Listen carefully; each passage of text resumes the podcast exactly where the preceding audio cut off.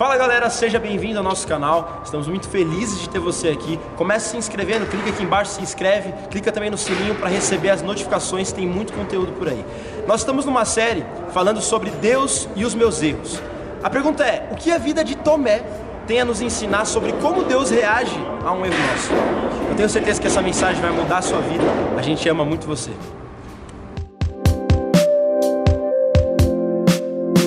Aleluia. Gente, vamos continuar aqui. É, abra sua Bíblia comigo em Marcos capítulo 3. Vamos continuar a nossa série. Marcos capítulo 3, verso 13.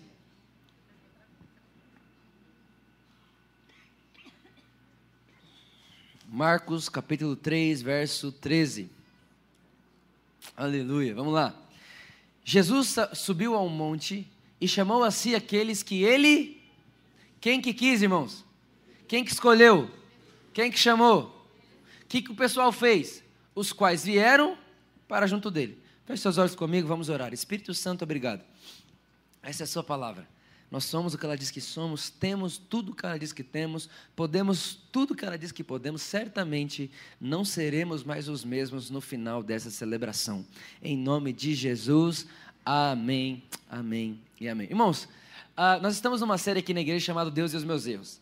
Né? Deus e os Meus Erros. Por que, que a gente pensou nessa série? Seguinte, mais de 90% das pessoas, sem dúvida nenhuma, elas param na vida delas, elas param em um lugar, ou elas param de igreja, ou elas param de sonhar, ou elas param de ser esperançosas, ou elas param de crer, enfim, elas param em uma determinada situação da vida por causa de um erro.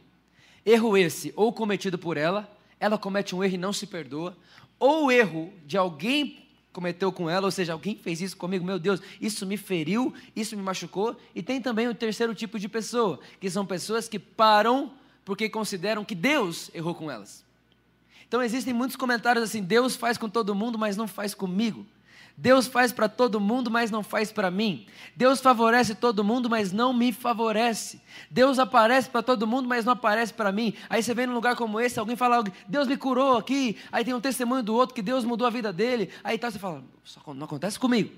Ou seja, não é você, você não parou porque alguém errou com você ou você errou. Você parou porque parece que Deus está errando com você.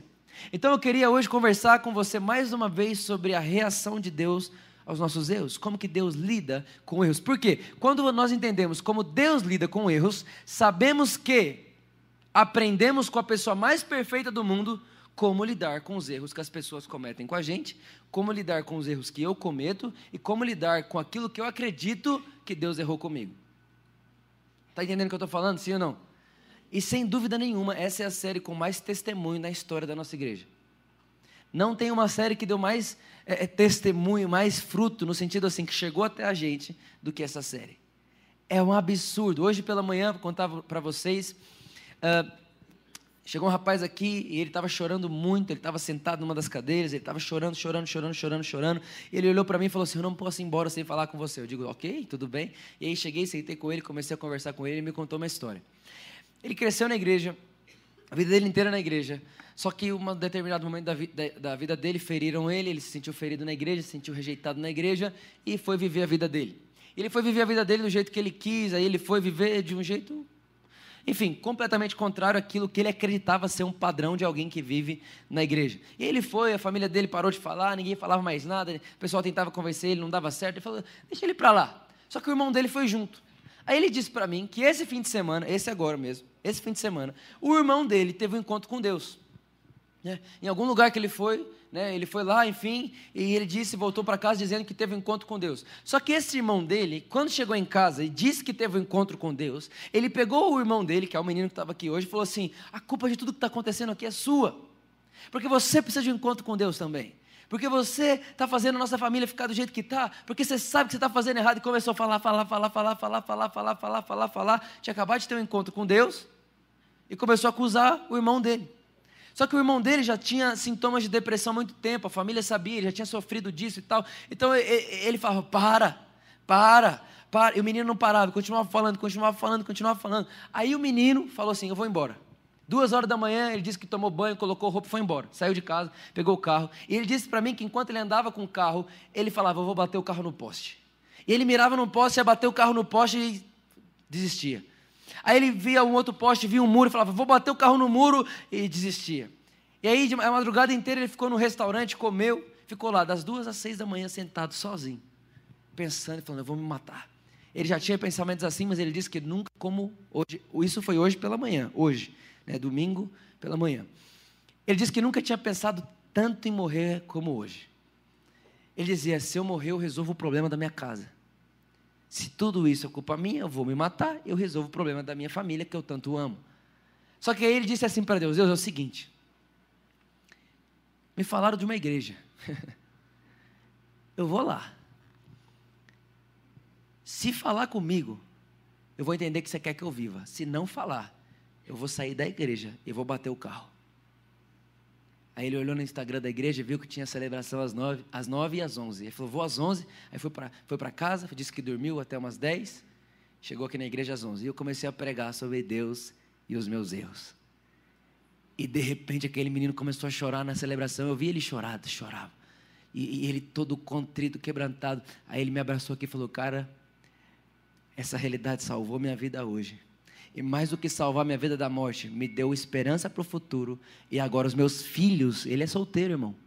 E agora os meus filhos vão ter esperança na vida também. Irmão, não tem nada mais poderoso que o Evangelho. Na... E o pior, ele saiu, o irmão dele que fez isso com ele, saiu de uma igreja, de um encontro, de um acampamento da igreja encheu de lei o menino. Irmão, eu vejo uma igreja que nunca aplica padrão moral. Nunca. Porque Deus não é um Deus de moralidade, Deus é um Deus de boas notícias. Quantos estão comigo aqui hoje? Então, irmão, eu creio que isso aqui é uma das coisas que mais podem mudar a nossa vida. Entender como Deus lida com os erros, entender como lidar com os erros dos outros, entender como lidar com a gente quando erramos. E eu estava pensando, eu estava conversando com o Cagal, a gente ficou, como eu falei para vocês, quatro dias em Fortaleza. E eu estava pensando, meditando na mensagem de hoje, o que, que, eu ia falar com vocês, o que, que Deus queria que eu trouxesse. Eu já tinha uma, já tinha uma, uma, uma direção, mas sabe ali quando você está pensando, meditando, o que, que eu vou falar, onde começa e tal. Eu comecei a pensar nos piores erros que a humanidade comete. E a verdade é que o primeiro erro, o primeiro pecado que aconteceu grotesco depois da queda do homem foi assassinato. Caim matou Abel. Então eu comecei a parar para pensar e disse: é verdade. Um assassino, quando alguém, se alguém falar para você assim, ó, seguinte, tá vendo aquele cara ali? Então, ele teve dois últimos amigos, ele matou os dois. E ele está perguntando se você quer ser amigo dele. Quem se candidata? Aleluia. Ninguém, irmão. Ninguém se candidata a falar, não, acabou de matar dois, eu sou o terceiro. Então eu comecei a pensar, gente, olha essa minha cabeça, eu pensando em assassino. Assassino, assassino. De repente veio aquela voz, sabe aquela voz do Espírito? Vem dentro de mim e pergunta para mim assim: Vitor, se eu tirasse da Bíblia todo livro que foi escrito por assassino, qual livro sobraria? Deu um delay, né? Vou falar de novo. O Espírito de Deus, enquanto eu pensava, os assassinos, né? talvez na régua de moralidade é o pior. Como que alguém mata alguém? Né? Como que alguém consegue ferir alguém a ponto de matar essa pessoa? O Espírito Santo falou: Vitor, e se eu tirasse da Bíblia todos os livros que foram escritos por assassinos. Eu comecei a pensar, falei, meu Deus do céu, Gênesis ia sumir, Êxodo ia sumir, Levítico ia sumir, Deuteronômio ia sumir. Eu falei, meu Deus, não ia ter a Torá. Sabe aquele texto que diz que nós fomos feitos à imagem e semelhança de Deus? Você nunca ia ler. Sabe aquele texto que diz que todos os dias Deus descia para conversar com o homem? Você nunca ia ler. Sabe aquele texto que diz assim que você é abençoado quando entra e quando sai? Você nunca ia ler. Sabe qual, aquele texto que diz que você dá emprestado e nunca empresta? Você nunca ia ler. Sabe aquele texto que diz que nós daremos às nações e que as nações virão até nós? Você nunca iria ler. Sabe aquele texto que conta para mim e para você que abençoado é os seus pés porque você é cabeça e não cauda? Você nunca ia ler. Sabe aquele Salmo 23 mais famoso da Bíblia? Você nunca ia ler. Ah, mas o Senhor é o meu pastor, nada nunca me faltará. Deitar-me faz em verdes pastos, guia-me mansamente às águas tranquilas, refrigera a minha alma. Ainda que eu ande pelo vale da sombra, da, da, pelo, pelo, pelo, vale da sombra da morte, não temerei mal algum, porque tu estás comigo. Olha que bonito, irmão. O seu cajado e os, a sua vara o seu cajado me consolam. Preparas uma mesa para mim na presença dos meus inimigos, unge a minha cabeça com os olhos e o meu cálice transborda. Uau! Aí escrever até uma música, né? Certamente que a bondade e o amor me seguirão por todos os dias da nossa vida e habitarei na casa do Senhor para sempre. Aleluia! O assassino que escreveu. Isso não te choca? Salmo 91. Eu habito a sombra do esconderijo do. É claro, com um homem como você, escritor, precisa se esconder. Porque se eu tiver uma mulher bonita e você gostar, lascou para mim. Quem lembra de Davi? Ou seja, irmão, aí fala assim: não, Vitor, mas isso aí é da antiga aliança, a gente é igreja da nova aliança. Você que pensou isso está de parabéns, vamos para a nova então. Mateus, ok. Marcos, ok. Lucas, ok. João, ok. Atos, talvez. Porque quem falou para Lucas escrever Atos foi Paulo. Romanos, sabe aquele texto que fala assim, ó?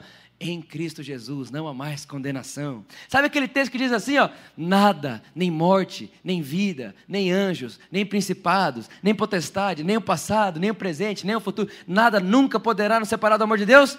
Não existiria. Sabe aquele texto que diz que nós somos herdeiros de Deus e co-herdeiros com Cristo? Nunca existiria. Sabe aquele texto que diz que eu e você fomos eleitos nele desde antes da fundação do mundo, que ele nos abençoou e nos predestinou para sermos filhos amados através de Cristo Jesus? Sabe quando você ia ler ele? Nunca. Sabe quando você ia ler aquele texto que a gente fala aqui sempre também, 2 Coríntios 5, 21, que Deus tornou pecado aquele que não tinha pecado para que nele fosse, fôssemos feitos a justiça de Deus? Nunca. Sabe aquele outro texto que você gosta tanto?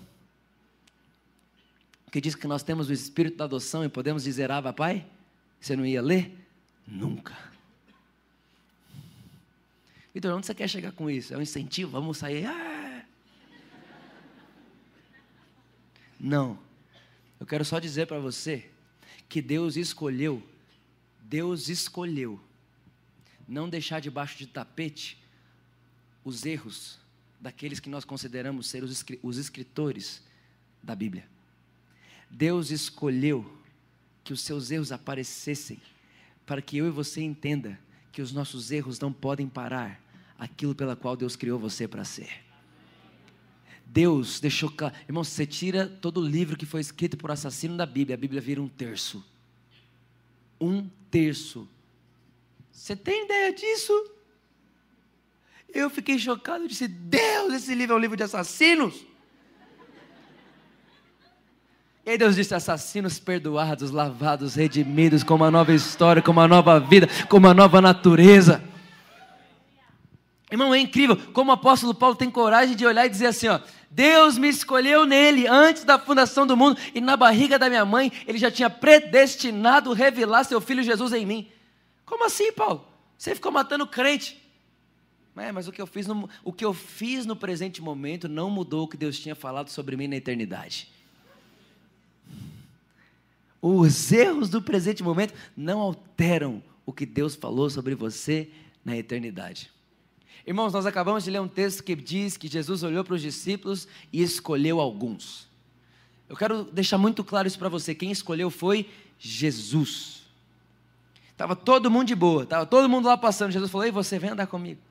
E a verdade é que Jesus tem compromisso com o que ele escolhe. Jesus tem compromisso com aquilo que ele escolhe. E um dos homens que Jesus escolheu se chama Tomé. E é sobre ele que eu quero falar com vocês aqui hoje à noite. Tomé, com certeza absoluta, quando eu falei Tomé, você pensou incrédulo. Falei, Tomé, você pensou ah, aquele que não creu. Quando eu falo Tomé, alguém pensa, eu nunca queria ser como ele. Como que pode um cara que fica três anos com Jesus depois não acreditar que ele ressuscitou? A verdade é que a palavra, o nome Tomé já virou até piada. Então alguém olha e fala assim: não, esse cara é tipo Tomé. Por quê? Porque ele nunca crê. Esse cara é tipo Tomé, porque para crer ele precisa ver. Com certeza absoluta, se você tem mais de um ano de igreja, você já ouviu essa piada.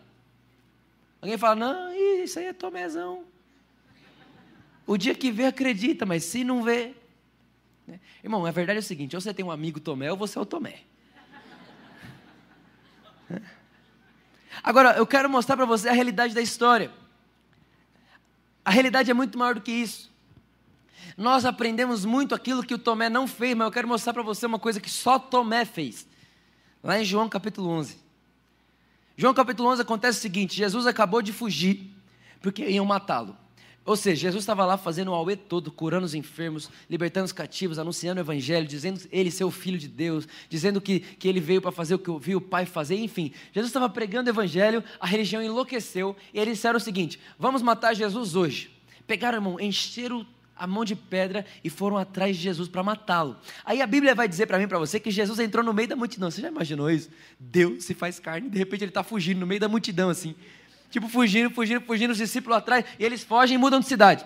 Vão para uma outra cidade. Nessa outra cidade, um dia chegou uma notícia para Jesus: Jesus Lázaro morreu. Aí você sabe da história, Jesus diz, não morreu, está dormindo e tal. Enfim, depois de quatro dias, Jesus olha para os discípulos e diz: Gente, vamos voltar para lá. Mas peraí, Jesus, você quer voltar para a cidade que a gente acabou de fugir? Aham. Uhum. Não, Jesus, espera aí. A gente vai voltar para Betânia, onde você acabou de quase ser morto, apedrejado. Aí Jesus, aham. Uhum. O texto. Olha o que os discípulos falam para ele: Mestre, há pouco os judeus tentaram apedrejar-te, e assim mesmo vai voltar para lá? Jesus responde: O dia não tem 12 horas? Bom, eu queria entender, que, que resposta é essa? O dia não tem 12 horas? Quem anda de dia não, não tropeça, pois vê a luz desse mundo. Quando anda de, anda de noite, tropeça, pois nele não há luz. Ok, Jesus, mas e a pedra? O que, que tem a ver? Depois de dizer isso, prosseguiu dizendo-lhes: Nosso amigo Lázaro adormeceu, mas vou até lá para acordá-lo. Aí aos discípulos, irmão. Discípulos responderam: Senhor, se ele dorme, calma, ele vai melhorar.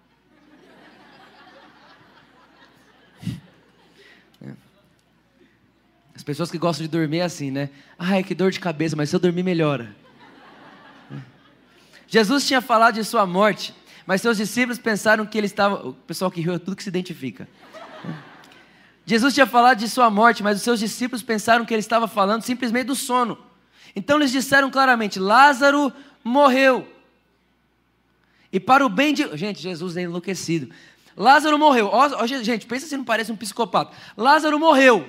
Para o bem de vocês, eu não estava lá. Jesus, ele morreu. Se você estivesse lá, ele ia morrer. Não, para o bem de vocês, ele morreu. Gente de Deus.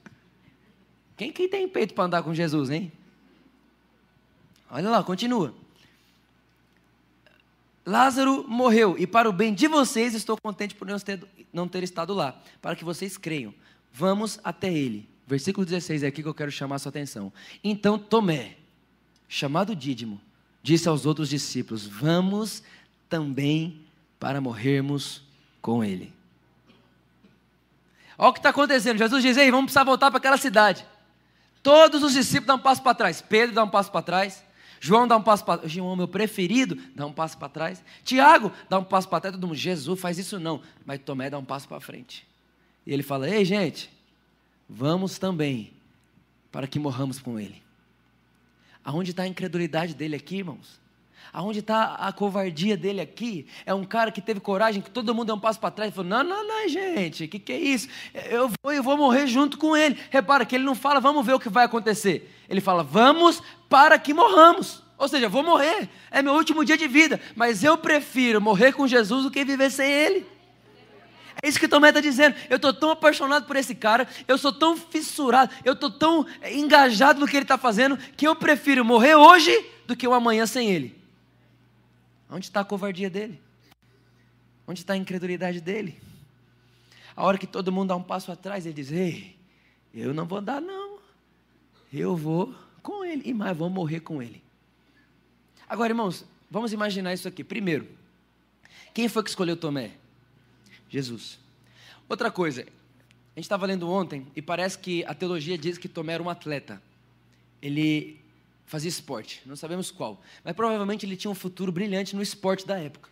Então Tomé, irmão, estava vivendo a vida dele normal, fazendo os treinos dele, correndo, né? Até por sinal, lá no, no, no, no palco novo da nova igreja dá para correr, né? 6 por 12, rapaz, dá para correr bastante lá, né? Então ele estava lá fazendo o exercício dele, fazendo o esporte dele, fazendo as coisas dele. De repente, Jesus fala: Ei, Tomé, vem andar comigo. Aí, irmão, para ir andar com Jesus, ele ia ter que deixar de treinar, deixar de estar com a família dele, deixar de sonhar o que ele sonhava. Irmão, tudo que ele estava construindo até aquele momento, ele tem que deixar para trás. E ele deixa. E ele vai andar com Jesus. E agora ele está encantado, porque ele fala: Meu Deus, foi a melhor coisa que eu fiz? Eu estou apaixonado. Por que, Vitor, mas como você garante que ele estava apaixonado? Irmão, quem é que fala? Vamos para que morramos com ele, se não é alguém que está apaixonado. Ele olha e diz: Vamos para que morramos com ele. Como que alguém fala isso se não tivesse sentimento envolvido? Ele estava apaixonado. Aí ele acorda de manhã, Jesus está ensinando uma parábola. Ele vai tomar café da tarde, Jesus está ensinando outra coisa. Aí ele está andando lá sexta, irmão, está andando sexta de manhã com Jesus, no meio da multidão, de repente tem um cego, Jesus cura o cego. Aí de repente um dia ele está de madrugada num barco, estava uma tempestade toda, Jesus vem andando sobre as águas. Aí de repente ele vê lá uma multidão encostando em Jesus, vê uma mulher que tem um fluxo de sangue há 12 anos, toca nele e é curado. Aí de repente ele vê uma outra, um outro cara, um centurião romano, que chega nele, Jesus, minha filha está morta, está nada, vou lá, vamos ressuscitar ela. Aí Jesus vai na casa dela e levanta a menina. E Tomé vendo tudo isso. Meu Deus do céu. Aí pior, Jesus olha para Tomé e fala: Tomé, você vai fazer coisas maiores que eu. Tipo, ah, meu Deus, meu Deus, meu Deus, eu vou fazer coisas maiores. Pensa na expectativa. Pensa na, na, na, no sonho que aquilo não construía nele. Ele cheio de vontade. Meu Deus, Jesus disse que eu vou fazer coisa maior que ele. Ele vendo Jesus andar sobre as águas. Ele vendo Jesus curando gente com hemorragia. Ele vendo Jesus curando cego, levantando paralítico, levantando morto. Ele disse: Meu Deus, eu vou fazer coisas maiores do que ele. Estava empolgado. Irmão, uma hora dessa ele nem lembra mais do esporte. Uma hora dessa ele nem lembra mais que um dia teve sonho. Uma hora dessa ele nem lembra que um dia ele tinha feito um plano para a vida dele, porque agora ele fala: minha vida é Jesus, meu plano é Jesus, é só ele. Só que de repente Jesus morre, irmão. De repente, Jesus morre. Pensa comigo. Há três anos atrás ele me chama, fala para andar com ele que eu vou fazer coisas maiores. Agora ele morre. Onde vai parar toda aquela expectativa dele? Onde vai parar todo aquele, aquele sonho que ele tinha? Onde vai parar aquela paixão dele? Irmão, ele fica decepcionado. Ele fica triste, ele entra em crise. Ele entra num, numa escuridão interior, onde, meu Deus, parece que Jesus mentiu para mim. e talvez você está aqui hoje, você está sentindo exatamente assim.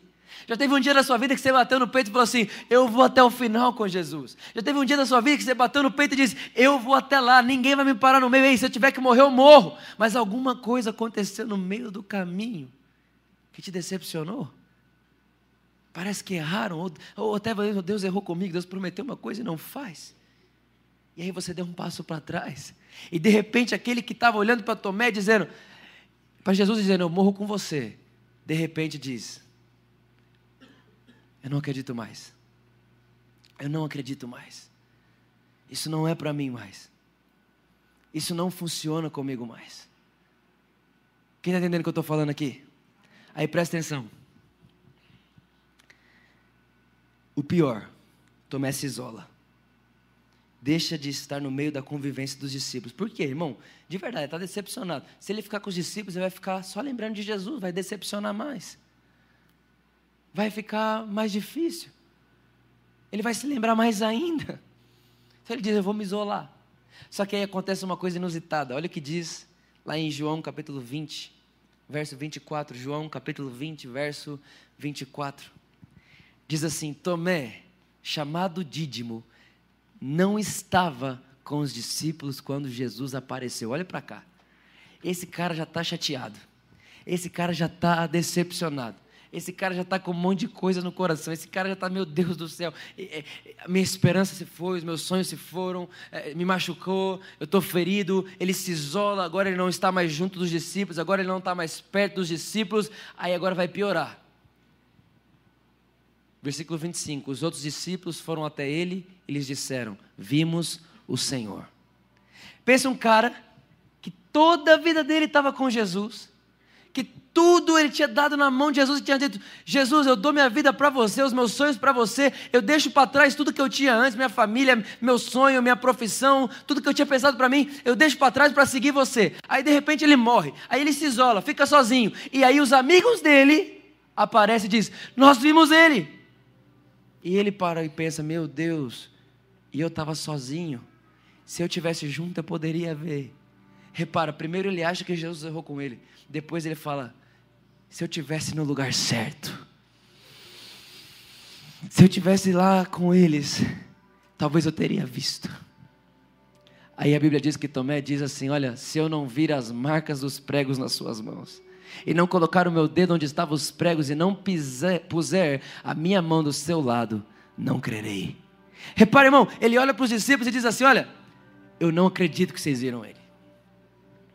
Imagina os discípulos, irmão, vindo todo feliz. Tomé, nós vimos Jesus, Jesus apareceu para a gente. Aí Tomé olha e fala: Não acredito. Não acredito. Só que tem uma coisa, irmão, tem um detalhe nesse texto que ele é poderoso. Quando Jesus aparece a primeira vez, Tomé não estava entre eles. Pensa, Jesus tinha os discípulos e Tomé era um deles. E Jesus, quando aparece, Tomé não está lá. Onde estava Tomé? Estava isolado, estava fora da convivência, estava fora do discipulado, estava fora dos amigos dele. Quando Jesus aparece, alguma coisa acontece ele falou alguma coisa. Irmão, isso não está na Bíblia, não, mas eu imagino. Jesus aparece, vê os, os dez discípulos e não vê Tomé. Jesus olha e fala: Ei, gente, cadê Tomé? Quando Jesus se some, quando Jesus desaparece, aonde os discípulos vão? Em Tomé. Por que não foram antes? Eles vão em Tomé. Quando chega em Tomé, presta atenção, irmão. Eles, ele olha e diz: Tomé, a gente viu Jesus. Tomé diz: Não acredito. Aí os discípulos olham e falam: não tem problema você não acreditar, só volte para a convivência. Não tem problema você não pensar o que a gente está pensando. Não tem problema você não acreditar no que a gente está acreditando. Não tem problema você falar que não crê. Só volte a estar com a gente. Só volte para o meio da convivência. Deixa eu te contar um negócio, irmão. Eu tenho certeza absoluta que tem gente me ouvindo aqui nessa noite que você abandonou a convivência. O que é abandonar a convivência? Você colocou muro em volta de você por causa de erros, decepções, coisas que feriram você, seu pai, sua mãe ou você, ou você até acha que Deus errou com você. Isso foi gerando muros em volta de você. E quando alguém olha para você e diz: Ei, Jesus pode curar, Jesus pode te libertar, Jesus ainda faz, ele ainda é o mesmo, a obra dele ainda é a mesma. Você olha e fala: Não creio. É tipo assim: se eu não tocar, eu não vou conseguir acreditar. E deixa eu te contar: Jesus não te condena por isso. Se você está se sentindo aqui assim hoje, eu não, não creio, parece que para mim não.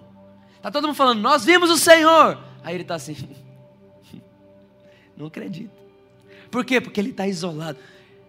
Os discípulos vão até ele e dizem, volte à convivência. Deixa eu te falar um negócio do fundo do meu coração. Tire os muros de volta do seu coração, as decepções que a vida te trouxe, os erros que a vida te trouxe. Qualquer coisa, volte para a convivência. Irmão, por que, que a gente fala tanto carral? Por que, que a gente acredita no carral? Por que, que a gente dá tanto valor para o carral? Irmão, convivência. Tá perto de alguém. O dia que você estiver fraco, alguém está forte. O dia que você estiver forte, alguém está precisando de você. E assim por diante. Você fala, meu Deus do céu. Quando eu penso que não vai dar, alguém vem e fala assim: Ei, você tem uma vida limitada. Tudo que é possível para Deus é possível para você também. Você fala, verdade, é isso que eu sou. Mas quando você se isola, você começa a ouvir você mesmo. E você falando para você: nunca dá, nunca vai dar não creio, comigo não. Se eu não tocar, não vai dar certo. Quem está entendendo o que eu estou falando aqui? Quem está comigo aqui, gente, está feliz ainda? Então segura agora onde vai chegar isso aqui. Não creio. Ok, não crê? Tudo bem, mas volte para a convivência. uma semana mais tarde, fala comigo, uma semana mais tarde. Quanto tempo, gente? Os seus discípulos estavam ali outra vez e Tomé com eles. Repare, irmão, Tomé ficou uma semana com os discípulos todo dia. Só que tem uma coisa: os discípulos estavam felizes da vida. A gente viu Jesus, eles partiam o pão, tomava vinho todo dia, fazia ceia todo dia. Uau, Jesus, Jesus para lá, Jesus para cá. E Tomé assim. Talvez você se encontre assim hoje. Já teve um dia que você disse: Eu morro por Jesus se for preciso. Aconteceu alguma coisa no meio do caminho que hoje, quando todo mundo fala o que Jesus faz, você um dia já creu em tudo isso. Aí você vida, a, a, os erros, alguma coisa te encurralou e você, se eu não tocar, eu não consigo crer. Só uma coisa, irmão, volte para a convivência, que algo vai acontecer, repara. Todo mundo feliz da vida, Tomé. Eu imagino ele, irmão, de mal a pior. Todo mundo viu, fala que viu, só eu que não.